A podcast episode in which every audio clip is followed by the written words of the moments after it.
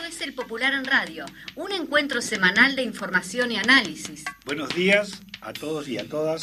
Esta es una nueva edición del Popular en Radio, un espacio de comunicación con los comunistas, los frente amplistas y los militantes sindicales y sociales. Y con todos los hombres y mujeres interesados en la política y en profundizar el proceso de cambios en nuestro país.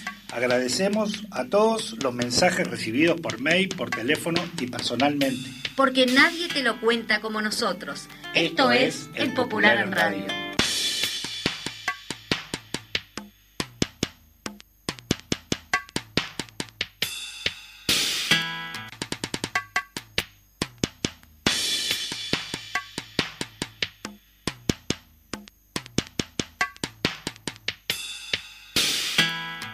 Yo quiero que a mí me quieran. Yo quiero tener un nombre.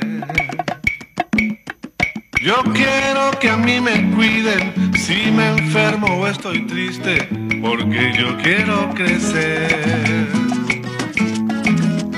Yo quiero saberlo todo. Yo quiero que a mí me enseñen mi familia y mi maestra a contar y hacer las letras. Y me quiero divertir, a jugar, a cantar, que me enseñen a ser libre. Bueno, muy bien. Buenos días. Buenos días a todos y a todas los que nos están escuchando. Buenos días. Juan Landaco, buenos días Paola Beltrán. ¿Cómo están ustedes? Muy buen mediodía para todos, todas y todes. No era idea que nos acompañara Rada, pero bienvenido sea Rada. La idea era arrancar con, con la canción este Sin Miedo de, de, la campaña de Lula. De la campaña de Lula. Porque hoy vamos a estar con Bueno. eso.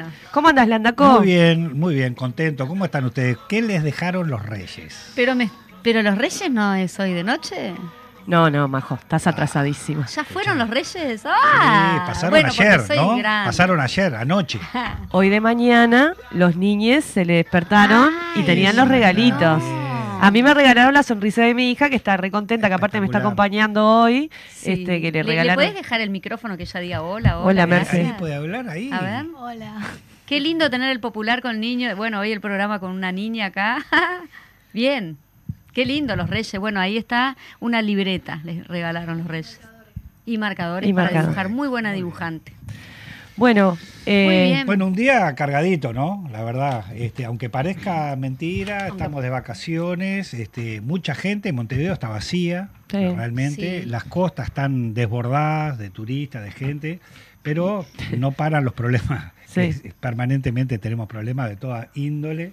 Sí. Este, pero bueno, el, hoy el popular, el editorial va por un, un titular que vos nombrabas recién, que la idea era que nos acompañara esa canción sobre el tema Brasil, nada más ni nada menos que la asunción de, de Lula. De Lula. Lloré, lloré, La verdad. este, lloré, no, pero es, es para llorar. Sí. Pero es para llorar no solo por Brasil, sino Sí, por sí. todo, ¿no? Por Latinoamérica Por y el mundo en su conjunto. Sí. Sí. La verdad que sí. Si les parece, vamos, vamos Dale. a leer el editorial y vemos qué tiempito nos queda después para seguir comentando las noticias. Un sacudón al continente y al mundo. Muchas cosas pasaron esta semana en Uruguay, en el continente y en el mundo, hasta la muerte de un papa. Pero respetando todas las perspectivas, opinamos que nada fue tan importante como la asunción por Lula de la presidencia de Brasil. El primero de enero se concretó un cambio histórico que impacta en Brasil, claro está, pero por el peso político y económico de este país. También lo hace en América Latina y en el mundo. Lula se transformó en la primera persona en asumir tres veces la presidencia de Brasil. También es el presidente más votado de la historia, el único que superó los 60 millones de votos. Es cierto que fue una elección muy reñida, la más ajustada de la historia de Brasil, que Jair Bolsonaro y su neofascismo mostraron su fuerza y el poder de la manipulación y el clientelismo más descarado de y vil. Pero no menos cierto es que Lula recuperó la presidencia luego de una campaña miserable y cruel de aniquilamiento político y personal en su contra, que incluyó un golpe de Estado contra Dilma Rousseff, luego una persecución judicial inédita en su contra, armada con la complicidad de la oligarquía y de parte del aparato judicial de Estados Unidos. Después, 580 días de injusta prisión. Esa prisión buscó impedirle a Lula ser candidato en las elecciones anteriores, porque si lo hubiera sido, Jair Bolsonaro nunca hubiese llegado a la presidencia de Brasil. Cuando se analiza la victoria de Lula, que junto a Gerardo Alckmin encabeza una amplia y muy diversa coincidencia de partidos, no se puede obviar esta situación. Todo eso vencieron Lula, la izquierda, el movimiento popular brasileño y la confluencia de partidos progresistas y democráticos que acompañaron su candidatura. Bolsonaro y el neofascismo, los sectores más vinculados al agronegocio y el capital financiero, la mayoría de las iglesias neopentecostales, poseedoras de una enorme estructura eh, capilar en todo Brasil, de decenas de canales de televisión y, eh, centenares de estaciones de radio, los eh, sectores más reaccionarios de las Fuerzas Armadas y de las Fuerzas Policiales hicieron lo imposible porque Lula no asumiera. Denunciaron un fraude inexistente, luego organizaron bloqueos de carreteras y actos vandálicos en varias ciudades, organizaron concentraciones frente a los cuarteles pidiendo la intervención de las Fuerzas Armadas. Todo para impedir que, eh, que Brasil cayera en el comunismo o, según expresiones textuales, para salvar a Brasil del demonio. Eso también tuvo que enfrentar Lula antes de asumir.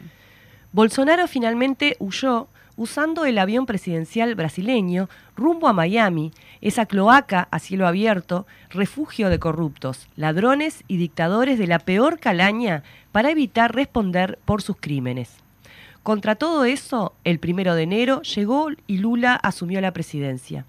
Cientos de miles, en paz y en medio de una expresión multitudinaria de alegría, siguieron las ceremonias en Brasilia y en toda la geografía de ese enorme país.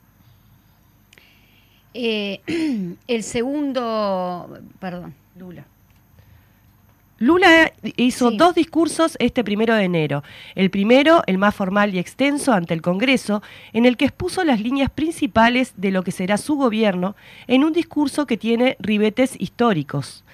Lula eh, se mostró en él como el gran estadista que es, como defensor y garante, junto a su pueblo como eh, eh, de la democracia y la libertad, que enfrenta los peligros del fascismo, dijo sin utilizar ningún eufemismo ni buscar ningún refugio.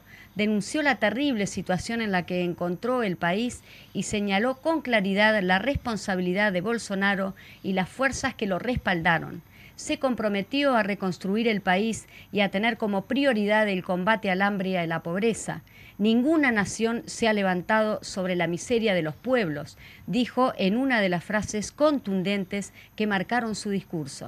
El segundo discurso de la jornada lo realizó de cara a la gente, su gente, en la gigantesca esplanada de los ministerios, desbordada por cientos de miles de personas. Allí resolvió de la mejor manera el último desafío miserable de Bolsonaro y sus acólitos. Ni Bolsonaro, escondido en Miami, ni el vicepresidente, el todopoderoso general Hamilton Mourau, aceptaron transferirle la banda presidencial. Lula decidió recibirla de una delegación colectiva que expresó lo mejor del pueblo brasileño.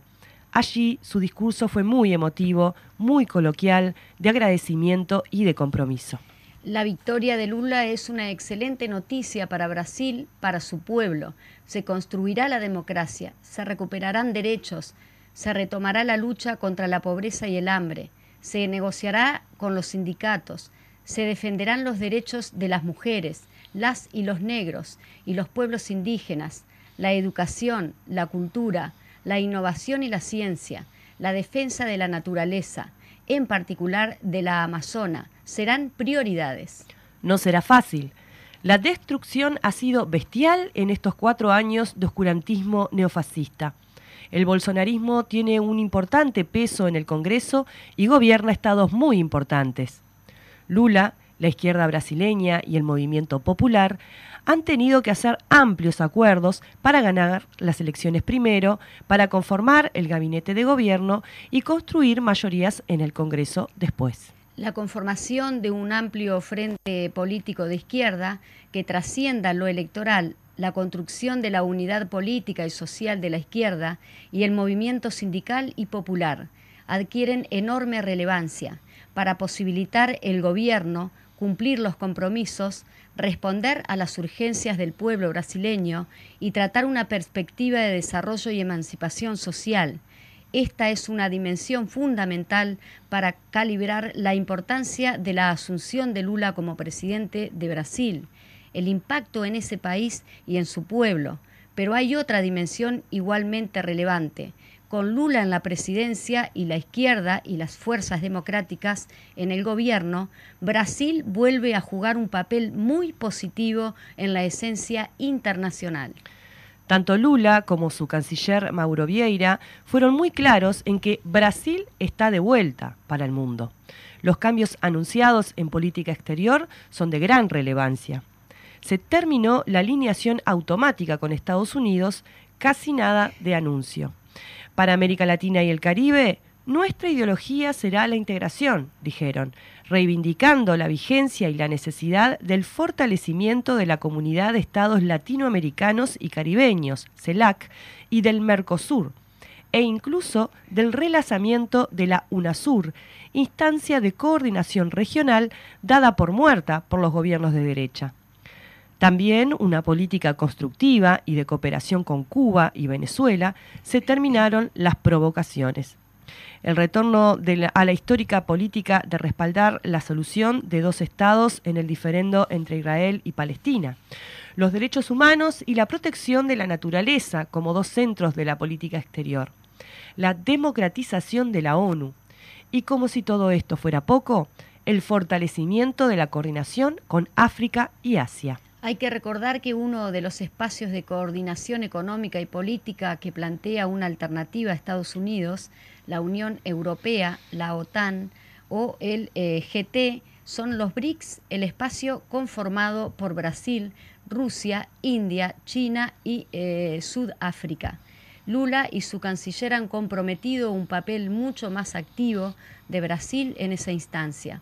Para que no eh, queden dudas, Vieira dijo que el nuevo gobierno brasileño va a estudiar la invitación de la OCDE a ingresar a esa organización, que no tiene nada decidido ni ningún apuro. La simple enumeración realizada, sin mayor profundización, alcanza y sobra para calibrar el cambio del que estamos hablando y su potencial impacto en todo el mundo.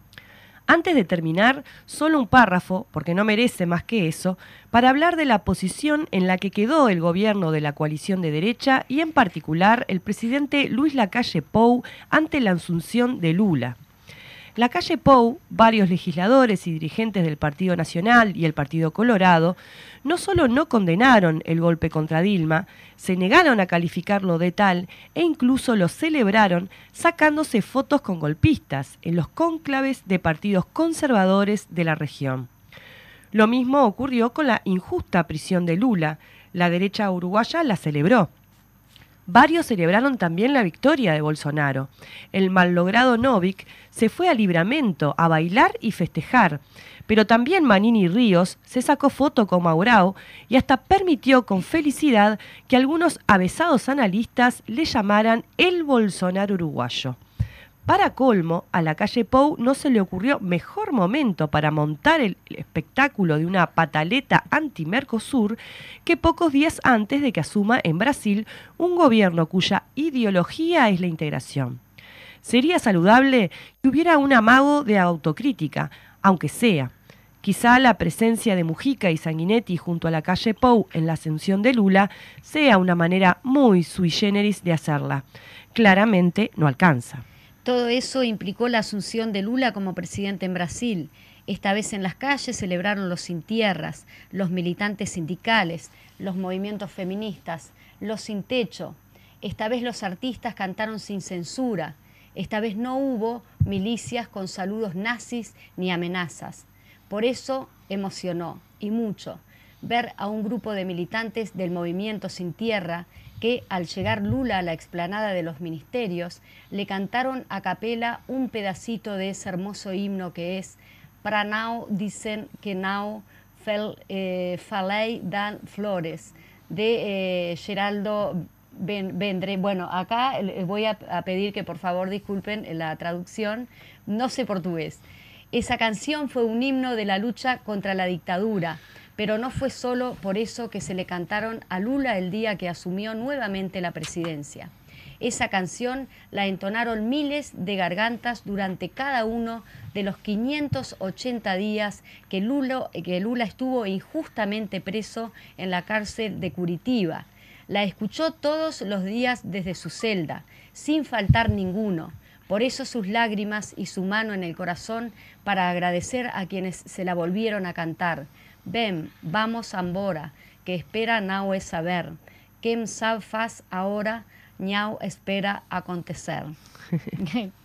más o menos respetando el idioma, que tendría que saberlo un poquito más al ser tan vecinos. Pero bueno, felicitaciones a todo el pueblo brasileño entonces. Para nosotros también una gran alegría todo esto. Muy bien.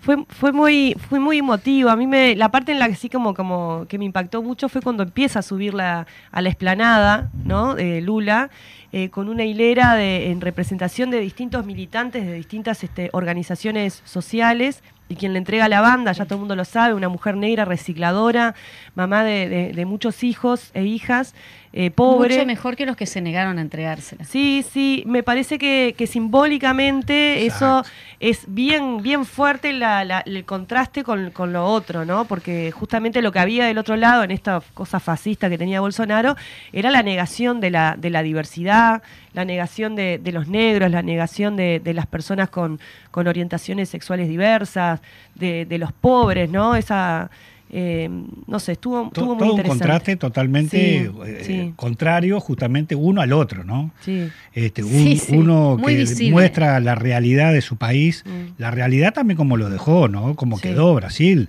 porque de hecho obviamente ganó Lula, pero ahora a Brasil le va a costar muchísimo poder levantarse de cómo lo dejaron. La verdad que en cinco años lo destrozaron cosa que este, es un espejo para nosotros, ¿no? Porque en nuestro país también, este, de alguna forma u otra, hay un, relato, este, mm. después lo, yo creo que lo venimos en, todos los editoriales mm. este, pronunciando y poniéndolo arriba a la mesa, pero de todas formas es permanentemente, acá hay gente que se hace muchísimo dinero, muchísimo dinero mm. con el tema de las exportaciones y eso, y después los trabajadores hoy por hoy están quedando prácticamente una mano atrás y otra adelante porque los trabajadores se están quedando sin trabajo. Sí, y los, los exportadores que han, exportadores que han ganado millones y ahora les van a exonerar, les van a atrasar el pago del BPS, ¿no? Sí, los van a, los van a este, justamente a favorecer a ellos también. Estaban contentos porque Aberleche aprobó que, bueno, pobre gente, que con la sequía. Y a nosotros que tuvimos una pandemia, nos quedamos sin laburo, eh, nos subió toda la comida, tenemos que seguir poniendo y poniendo y poniendo y poniendo. Y esta gente que después se quejan de los, de los tres pesos que le dan a, los pobres para que no pasen hambre con una tarjeta de subsidio, son los que cobran los subsidios más grandes del país. O sea, el subsidio que tiene el campo es una cosa descomunal, ¿no? Decía uno, años teniendo campo y todavía no saben que, cómo hacer para resolver cuando hay sequía, ¿no? No llueve, tanto, hay dos días que no llueve y ya hay que darles plata, pobre gente. Bueno, son excusas, son una cantidad de excusas, pero justamente hablando que parte de eso va a ser la entrevista central, que ya tenemos el invitado para el segundo bloque. Pero tenemos una llamada con Carlos Fernández, edil de, Departamento de Colonia, de la 1001, donde tuvieron ayer, ayer y ayer, este, todo un, seguimiento y, un tratamiento con los trabajadores de Calcar, que tiene su sede ahí en, en Colonia. En Carmelo. Este, que bueno, eh, creo que estás por ahí, Carlos. Ya lo tenemos en línea. Bueno, a ver. Buen día, Paola. Buen día, Majo. ¿Cómo andan? ¿Todo bien? La audiencia también. Buenos días. Buenos días, Carlito. Carlito, hablando justamente de, la situación, los trabajadores, este, la necesidad del trabajo y la preocupación que hoy por hoy tienen los trabajadores de Calcar y que sabemos que la bancada de la, de la 1001 estuvo recorriendo con los trabajadores. ¿Qué nos podés estar este, adelantando de la situación ahí en Carmelo?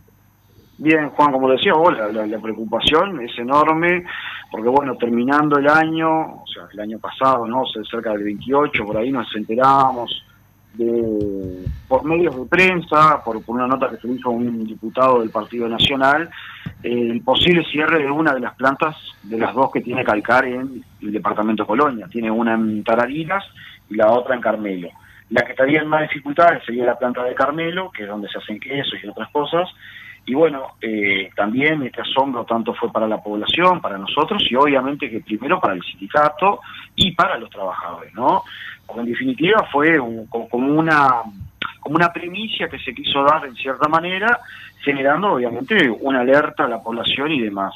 De ahí los trabajadores han comenzado obviamente con la FITIL y obviamente que con Altrac, que es el sindicato de Calcar, o sea, los trabajadores de Calcar, eh, hacer asambleas y empezar a, ver qué es lo que pasa, ¿verdad? Ahí nosotros realizamos también una reunión de Intendencia de Colonia con el intendente interino, eh, previo a una reunión que tenían en Montevideo para poner en alerta qué es lo que está pasando y bueno, tratar de que también los organismos, en este caso de la Intendencia, eh, tome parte y bueno, trate de buscar por lo menos sea una cuestión de diálogo entre los trabajadores, los productores, los empresarios y demás para, para buscar una solución a este tema que, como lo decían, está eh, bastante complejo el tema laboral y bueno, y se enteran en este caso sin respetar hasta el sindicato y a los trabajadores, ¿no? Por, por un diputado eh, en una forma media, media compleja, ¿verdad? Así que bueno, eso es lo, lo que ha venido pasando y como lo decías vos ayer, hubo una asamblea estuvimos participando ahí, eh, donde bueno, los trabajadores le informaban cómo iba a ser el procedimiento, eh, se van a mandar a 54 trabajadores al seguro, igualmente tanto la, Federación Láctea está en negociaciones para buscar el menos impacto para los trabajadores, tampoco se descarta, por lo que decían allá en la Asamblea de los Trabajadores, el cierre, el cierre está arriba de la, de la mesa, y bueno, es un tema que nos tiene que ocupar y obviamente nos preocupa, ¿verdad? Perdón, acá Majo, la Federación de Trabajadores de la Industria Láctea ya sacó un comunicado, por, por lo que dice aquí, el lunes 9 van a realizar un plenario extraordinario, ¿puede ser? van a realizar un plenario extraordinario, va a haber conferencia de prensa, va a haber volanteada, va a haber toda una movilización, porque bueno, como eh, es costumbre de, los trabajadores también, es involucrar este conflicto hacia la población para informarla, decirle que la necesidad de de, las fuentes de trabajo, ¿no? Porque acá a veces se piensa que son solo 80 o 100 puestos de trabajo, ¿no? No es solo eso. Son 100 familias que se quedan sin trabajo, es la economía circular de la localidad, en este caso de Carmelo, los productores que más acá o más allá, bueno, si bien van a colocar la leche en algún otro lugar, pero también hay un perjuicio y bueno, creemos que, es importante que el conflicto salga hacia afuera y bueno, obviamente que, que informar a la gente es uno de los pasos también, ¿verdad? Bueno, bárbaro. Sí, yo te iba a consultar justamente eso, el impacto que tenía para Carmelo, porque eh, además es una planta que hace mucho tiempo que está allí, ¿no? Sí, es una planta que hace mucho tiempo que está. igualmente se viene, eh, a ver, la industria láctea en general, como, otras, así también como la de la carne, han venido con bastantes conflictos y, bastante problemáticas porque no hay decisiones políticas de estudio y de análisis real. A veces se votan algunos préstamos como para decir, bueno, damos una inyección y hasta luego, pero no se atiende el fondo del tema. En el 2016 los trabajadores en, Carmelo, los trabajadores nucleados en Calcar también habían empezado a realizar y con Afitil un foro lácteo en esa discusión y proyección, ¿no? De ver cómo se, se buscaba una solución a, largo plazo. Y obviamente que esto viene con, desde mucho tiempo la, lucha que vienen dando. Han pasado muchas cosas, se han perdido puestos de trabajo, han habido malas decisiones también eh, por, por parte gerencial y el impacto es importante, ¿no? Es uno de las, la, sería, a ver, es la fábrica más grande que hay en Carmelo directamente. Entonces vos te das cuenta que eso impacta de una manera eh, horrible en, cada localidad. Nos pasó también en Juan la Casa cuando cerraron claro. y la Petil. O sea, es un impacto importante, ¿no? Bien, bueno, Carlito, te agradecemos el contacto telefónico. Sabemos que es un tema sumamente complicado, no termina acá. Este, estaremos en contacto en el correo de la semana para ver cómo seguimos, se sigue avanzando en esta situación. Bien, impecable. Bueno, ahí nosotros estamos haciendo el, esfuerzo de que la Intendencia convoque una mesa de diálogo multipartidaria con todos los organismos y que pueda atender los temas laborales todos, ¿no? Pero sobre todo esto antes de que se amplifique más y obviamente se tome una decisión totalmente difícil para trabajar. Así que bueno, agradecerle el espacio como siempre y lo estaremos informando. Bueno, muchas gracias. Bueno, muchas gracias. Bueno, fue el contacto con Carlito Fernández, edil de la 1001 del departamento de Colonia. Como que le estamos quitando un poquito el, el tema de voces del interior, ahí le estamos robando. No, bueno. eh, digo, gracias, eh, gracias, Carlito. Que ellos, que ellos tomen el tema también, sin lugar a dudas. Pasa que son temas que sí, eh, es- Sí, son claro. notorios y explotaron ahora, están explotando ahora. Y también el, el laburo que hacen los, los este, mm, eh, integrantes de la Junta Departamental, que ha sido muy intenso durante todo el año de- del, del Frente Amplio, ¿no? Me parece que ha sido muy relevante y, y- y nos ayudan a ver también la importancia que tiene ese organismo, ¿no? Legislativo en, en cada departamento. No es menor. Sí, Sí. sí. Si no, hay un montón de cosas que no nos enteraríamos que pasan en el interior del país si no fuera por el trabajo sistemático de denuncia de, de, los nuestros, de ediles, nuestros sí, ediles. sí, sí, ediles. ediles, exacto, exactamente. Este, y también hablando de eso, una también una movilización que hicieron los ediles y denuncia también por la suba al boleto en Maldonado. Pero en definitiva también vamos a hablar de algo que se, se- es notorio, salió en el medio de la- de- en, en toda la prensa, con el tema de justo vamos hacia las internas, justo, Justo. pre- pre- este, presentan unas estadísticas donde también le da, este, por lo menos números eh, Feitos. sí, no, Ah, a ellos a sí, pero A a ella. A número- ella. números que pasan el 50% y ahora le quieren pegar por el boleto. Sí. Entonces sale un edil de, de la, del Partido Nacional hablando de que este, Fabián Bravetti, Sí, el sí. edil, donde pide, este, o por lo menos los titulares, la prensa dice que este, el Frente Amplio no votó para que fuera sala Carolina Cose. Y no, Sí. es, no es así la información. Ah. Yo no sé por qué, bueno, obviamente los titulares son. Sabemos Exacto. por qué, pero bueno. Pero la realidad es que hay una comisión permanente donde el edil del Partido Colorado se comprometió con el del Partido Nacional de darle el voto para que la comisión permanente se reuniera para tratar el tema, Claro. para ver si convocan o no convocan a Carolina Cose. Sí, sí. Digo porque ese es el, el paso da- a dar. Mm, Y el tema que el edil del Partido Colorado no fue mm. a esa reunión. Entonces eh, quedó en el, el edil del Partido Nacional en minoría y obviamente el Frente Amplio dijeron, bueno, a ver, vino Istam- Istamuso, el Mm. director de, de transporte de la Intendencia, dio todas las explicaciones del caso, pero al edil del Partido Nacional no le alcanzó No. eh, la respuesta de Istamuso. Pero yo invitaría a Fabián, si Mm. le preocupa tanto el boleto, yo como ciudadano, Sí. a mí no me preocupa que suba el boleto tres pesos, aparte, este, más allá de la información que dio, por qué el aumento del Mm. boleto. Lo invitaría a Fabián, invitaría también a la prensa, este, no, no tengo problema ninguno de acompañarlo, ir a los supermercados todos los días Sí. y hacer un resumen en la semana. ¿Cuánto aumentan las cosas que realmente nos interesan a todos los uruguayos? Le pasó a Canal 10 eso. Que Esa- fueron a hablar con la gente en la parada de los ómnibus y le Es- decían, ¿por qué no van a ver al supermercado? Exacto, pero que vayan al supermercado. Las que necesidades vayan básicas, al porque tampoco estamos diciendo grandes Ah, surtidos, las No, necesidades lo- básicas, lo neces- ¿no? ahí va, lo que todos los días nosotros vamos a comprar y vamos a consumir todos los trabajadores, bueno, es ese. No nos preocupa el aumento este, del boleto, nos preocupa sí el- los aumentos de salario, los aumentos de- para los jubilados, eso no, nos preocupa. Mm. ¿Por qué no se preocupa eso? Porque eres oposición en el gobierno departamental, Sí. pero es gobierno a nivel nacional.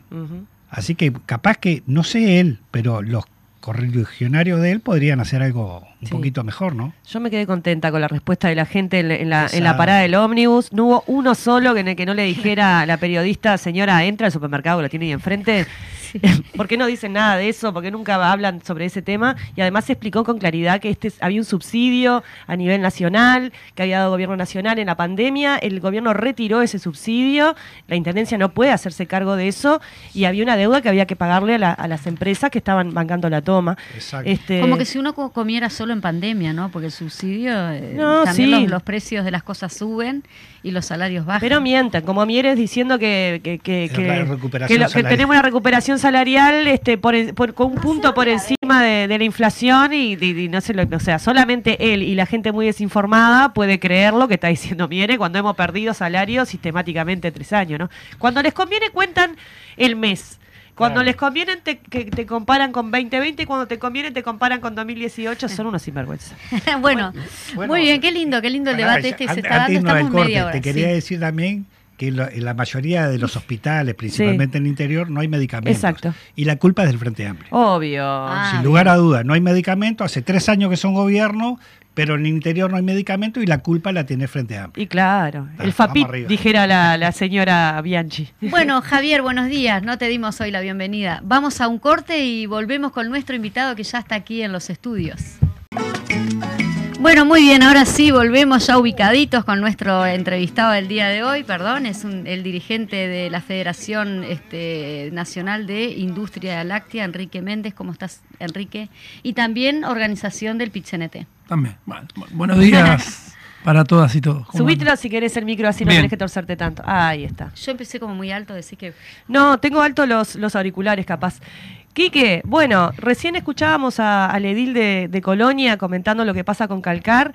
Eh, hablábamos el otro día con Majo que durante todo el año hemos estado eh, haciendo seguimiento a la situación de conflicto de la industria láctea. Vos has venido en varias oportunidades acá, eh, en lo que tiene que ver con la negociación, el tema de los salarios, de las condiciones laborales, de los convenios que no se han cumplido. Contanos un poco, como a final, arrancando un año nuevo, digamos, en, en qué está toda esa situación en principio y después capaz que hablamos de lo, de lo otro, de, de lo que se votó en el Parlamento y demás, si te parece. Sí, sí, igual está difícil desatar una cuestión de la otra. Bueno, Esa es una realidad. Está bien, como quieras tú. Eh, arrancamos, finalizamos y arrancamos un año bastante agitado. Esa es la, la- la- la- realidad que tenemos en el marco de la industria láctea. Eh, no porque definamos situaciones conflictivas a los trabajadores, sino por al baile en el que no se nos da elegir la música, pero que nos ponen a bailar. Y sin duda en el que hoy estamos sobre la mesa, donde no tenemos una realidad eh, heterogénea, eh, homogénea, quise decir, Sí. donde hay realidades heterogéneas, hay situaciones de dificultad de algunas industrias en particular, por, la, por el propio carácter del sistema nacional de la industria láctea, esa es la realidad. Eh, y a la misma vez tenemos otras situaciones que también tienen que ver con ese proceso de ajuste que se viene aplicando para las trabajadoras y los trabajadores en general, donde hay una, un pie en el acelerador de ajuste de cuentas con los sectores más vulnerados de nuestra sociedad y donde se ve que están apurados antes que arranque la campaña electoral y todas esas cuestiones en cómo aceleran ese proceso de ajuste, donde hay que manotear rápido antes que se, nos, antes que se les pase el cuarto de hora. Sí. Y esa es la realidad que tenemos hoy. Y, y en ese marco, nosotros nos encontramos con una realidad donde el proceso de acumulación en la industria láctea y concentración sigue avanzando, como lo ha hecho históricamente. Recuerdo ahora, en torno a algunas intervenciones que Carlos Fernández realizaba hace un momento, con carencias gigantes en la historia de nuestro país en torno a políticas de Estado vinculadas a la industria láctea, yo lo digo en estos términos. Han habido políticas un tanto más benefactoras y menos benefactoras. Al margen de esto, políticas de Estado vinculadas a la estructura de la industria láctea, capaz que hay que irse a 1935 para encontrar una.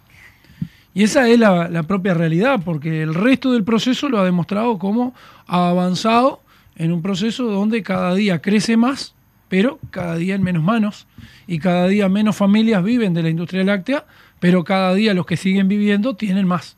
Y principalmente estamos hablando de un puñado que acapara esa realidad. Y esto me baso en un ejemplo concreto. Años 70, con Aprole celebrando un millón de litros de leche Mm. eh, eh, con 5.200 productores y obviamente con un similar de trabajadores en esa misma lógica. Y nos venimos a encontrar en estos años donde Conaprole, una sola planta de Conaprole tiene la capacidad de poder absorber 4.800.000 litros de leche en una sola planta. Esa es una lógica. 2021, Buleroni en Durazno mostrando como él, un, un solo productor, producía 519.000 litros a la industria.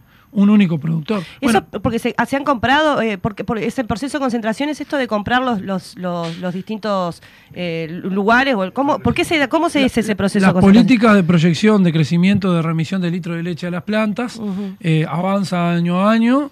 Hay proyectos, hay, hay proyecciones que se proponen desde el Instituto Nacional de la Lechería, donde se aproxima al 4% que se pretende crecer año a año, donde no llega. Un 3,7, 3,5 se proyecta llegar. No se llega muchas veces, pero en fin, la industria sigue creciendo. Pero claramente, como tenemos un, un- un- un sistema muy egoísta en su seno, donde, como naturalmente lo cuestionamos, en el marco del sistema capitalista donde Sí. estamos parados, ¿eh? pequeños y medianos productores, trabajadores, normalmente quedan de furgón de cola, quedan para atrás.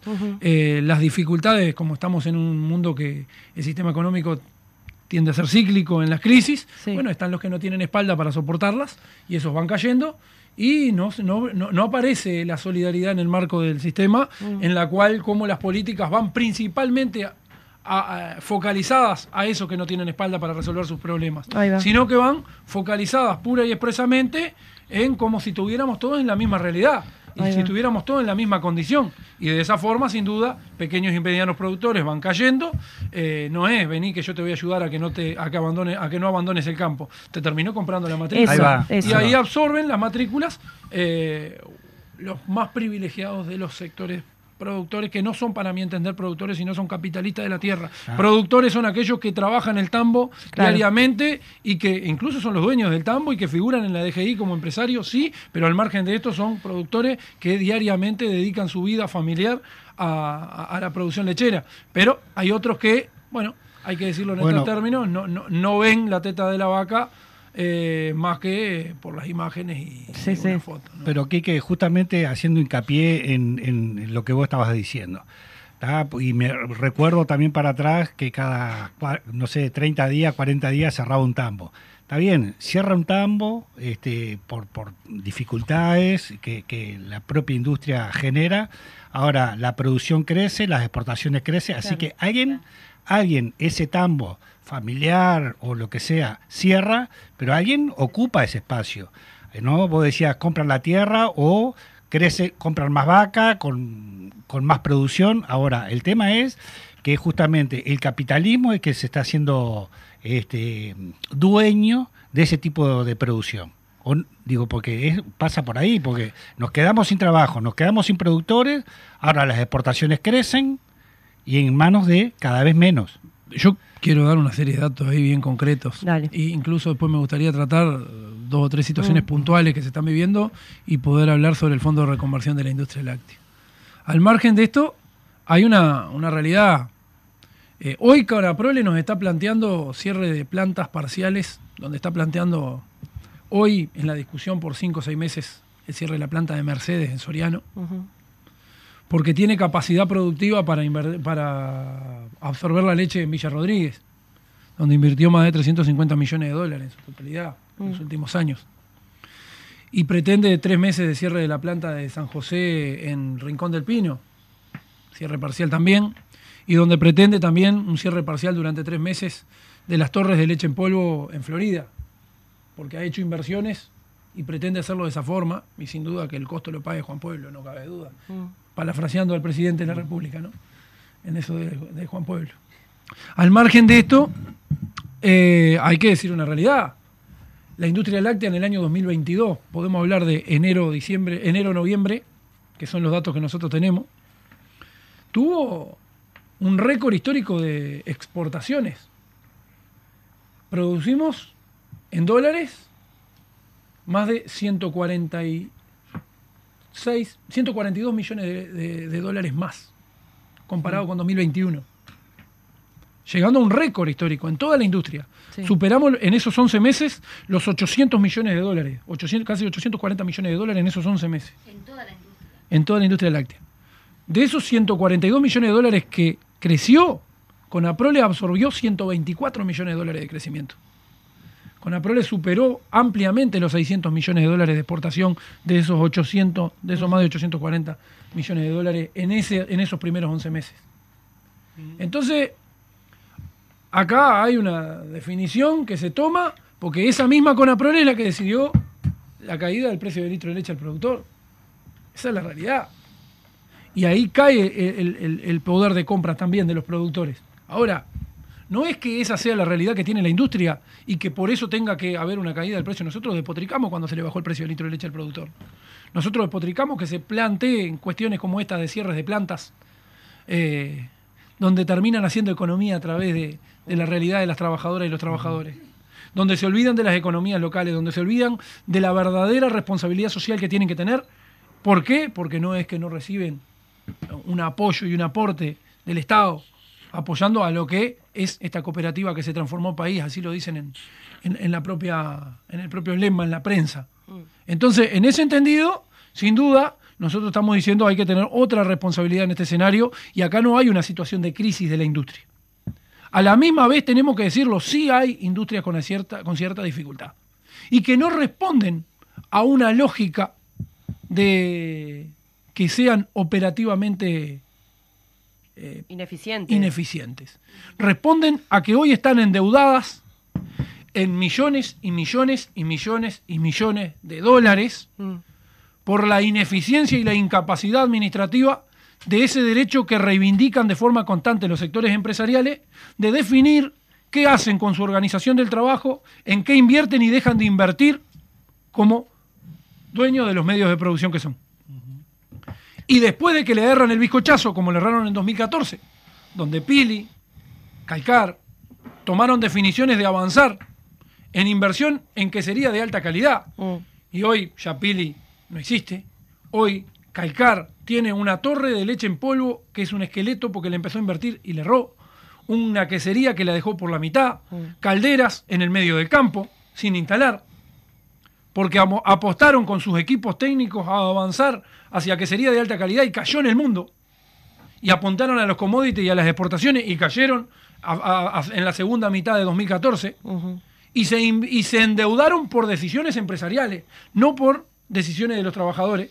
Y el día de hoy le pasan la, la socialización de esas pérdidas a los trabajadores Ahí va. donde los trabajadores de estas industrias han tenido caídas en sus plantillas de trabajadores, han sufrido pérdida salarial, han sido desconvocados, han pasado por seguro de paro, han tenido eh, a la misma vez traslados de una planta de Carmelo a Tararira en el caso de Calcar.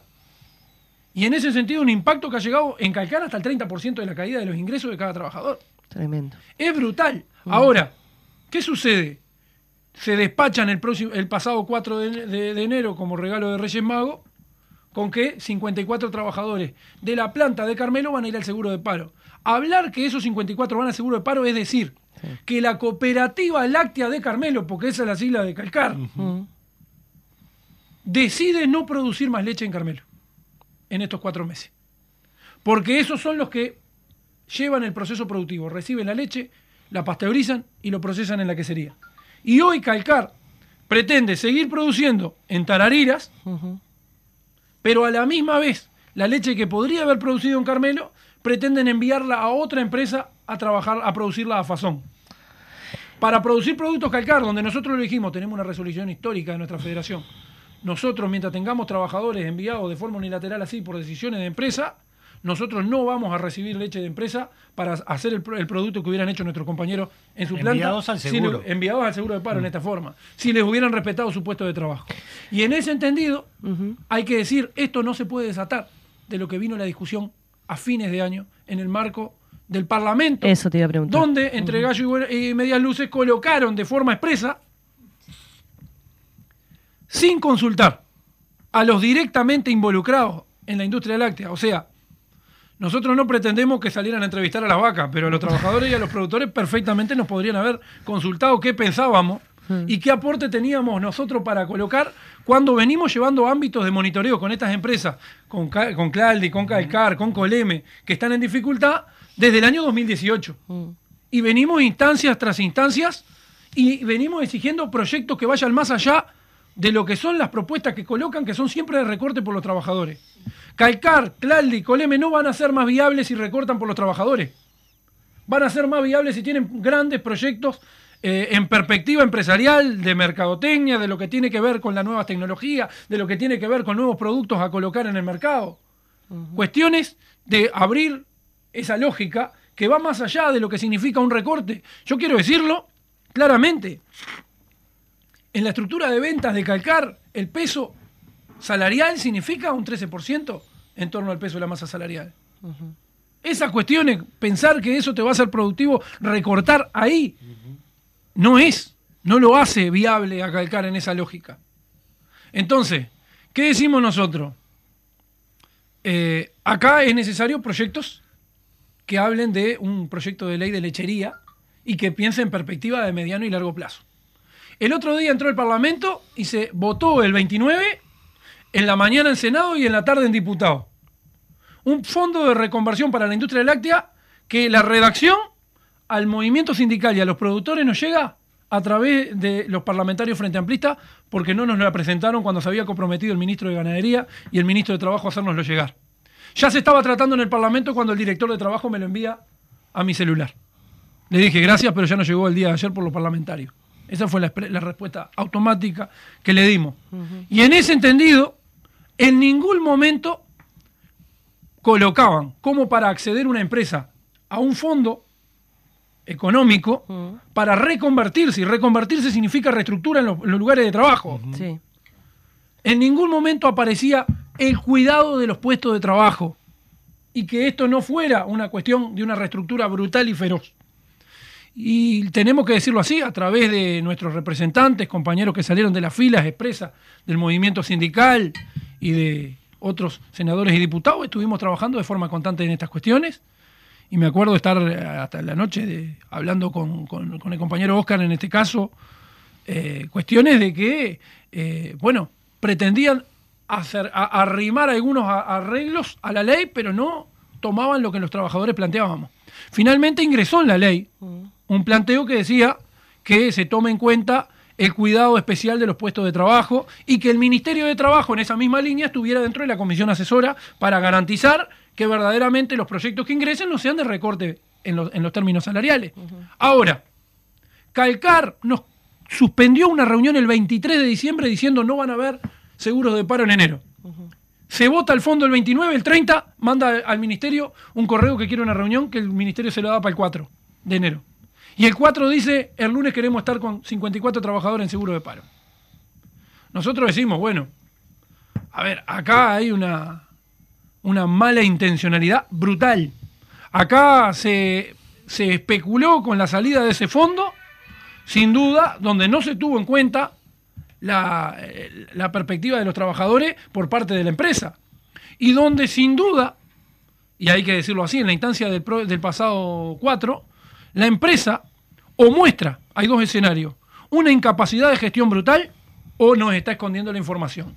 Porque el 4, la empresa dijo que a pesar de que el discurso oficialista en el Parlamento fue hay que votar urgente este fondo porque si no se cierra en enero Calcar o se cierra en enero Claldi, nosotros decimos, bueno, es inconsistente primero porque ya tenemos acuerdo con Claldi de cómo sigue.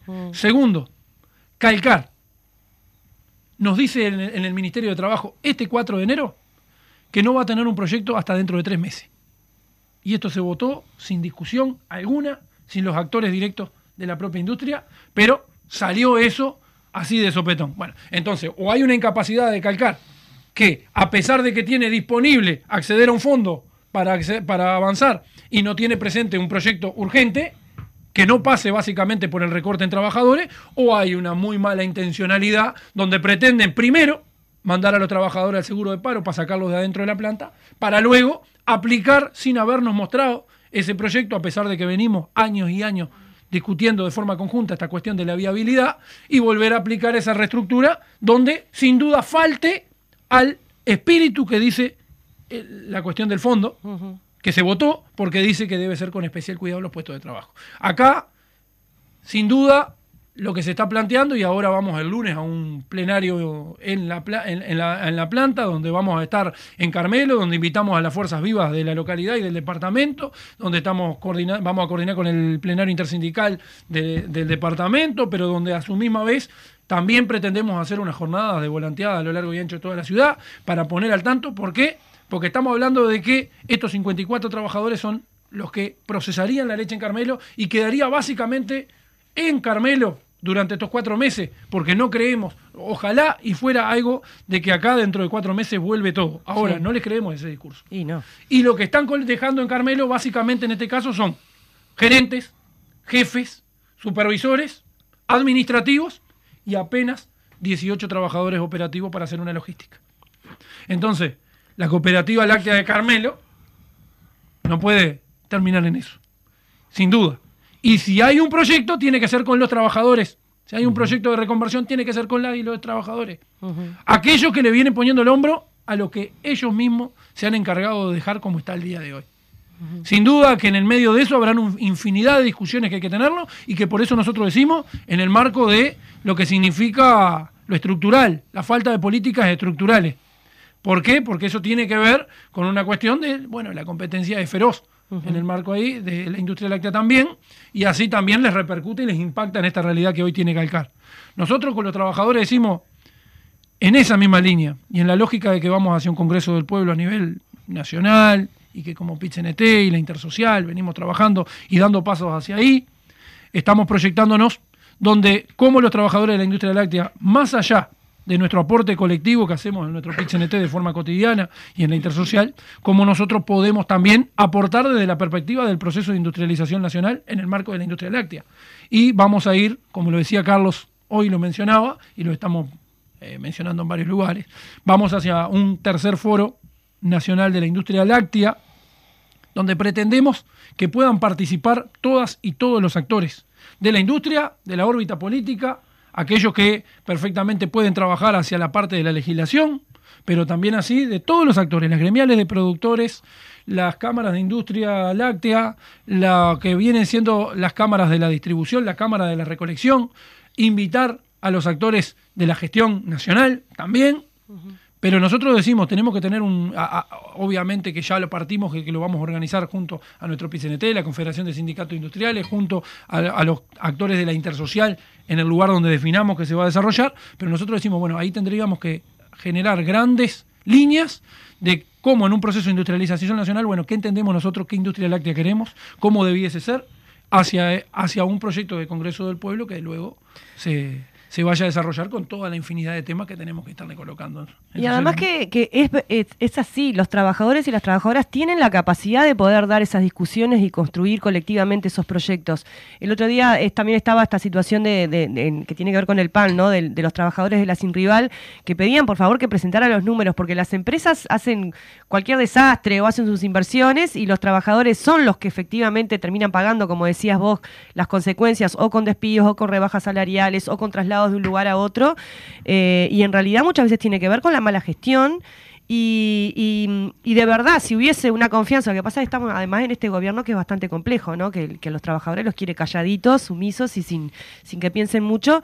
Hay una enorme capacidad de elaboración, de pienso, porque el trabajador conoce eh, su trabajo, eh, conoce la industria, conoce el campo en donde está metido y en donde a veces, este, incluso en una misma empresa, eh, pasa por distintos este, lugares de puestos de trabajo, ¿no? O sea, hay un enorme conocimiento y capacidad de los trabajadores, que obviamente nosotros lo reivindicamos eso, y sin embargo, sistemáticamente, por lo menos en este gobierno, en este sistema capitalista, ¿no? Pero en particular en gobiernos de derecha que representan los intereses de los, de los empresarios, eh, hay una negación, ¿no? Y después con respecto a esto que decías, que capaz que vos no los podés decir, pero capaz que lo digo yo, claramente ahí hubo una cama grande como una casa, ¿no? Porque es muy raro que calcar, se vota el fondo, te damos la posibilidad y, en, el 4 de enero despedís 54 trabajadores, te dejo que pongas la cláusula ahí y, y- y después no se cumple, o sea, que no, te, no debería tener acceso a ese fondo calcar, porque no estaría cumpliendo con ese requisito, ponele, ¿no? Bueno, ahí incluso nosotros lo decimos, y siempre en todos los comunicados que sacamos vinculados al fondo, porque algunos con muy mala, bueno, hablando de industria láctea, con muy mala leche, han intentado tergiversar lo que nosotros decíamos. Jamás nosotros vamos a despotricar en contra de que se apliquen políticas de Estado que intenten buscar alternativas y soluciones a plantas industriales que se encuentran en problemas, porque Sí, sí. no encontrar esas soluciones significa que puestos de trabajo, que Claro. productores que están vinculados y que economías locales en el interior se vean perjudicadas. Sí, sí. Donde ahí se ven perjudicados los almaceneros, los bolicheros, todos los comerciantes de esas localidades también. Nosotros jamás vamos a ir en contra de eso. Ahora, entendemos que otorgar un dinero a un empresario, porque hay que decirlo en estos términos, Claro. entregar un dinero a un empresario en problemas, a cambio de que haga una reestructura, una reconversión y reestructura, y que no aparezca ninguna garantía de que tiene que estar pensando en los puestos de trabajo también, es como demasiado seductor colocarlo en esos términos. Y más cuando de ese dinero que vas a recibir solo vas a pagar el 50%. Claro. Entonces, eh, es como un negocio completo. Con Nosotros otra- no despotricamos que vayan esos aportes, Claro. esos apoyos.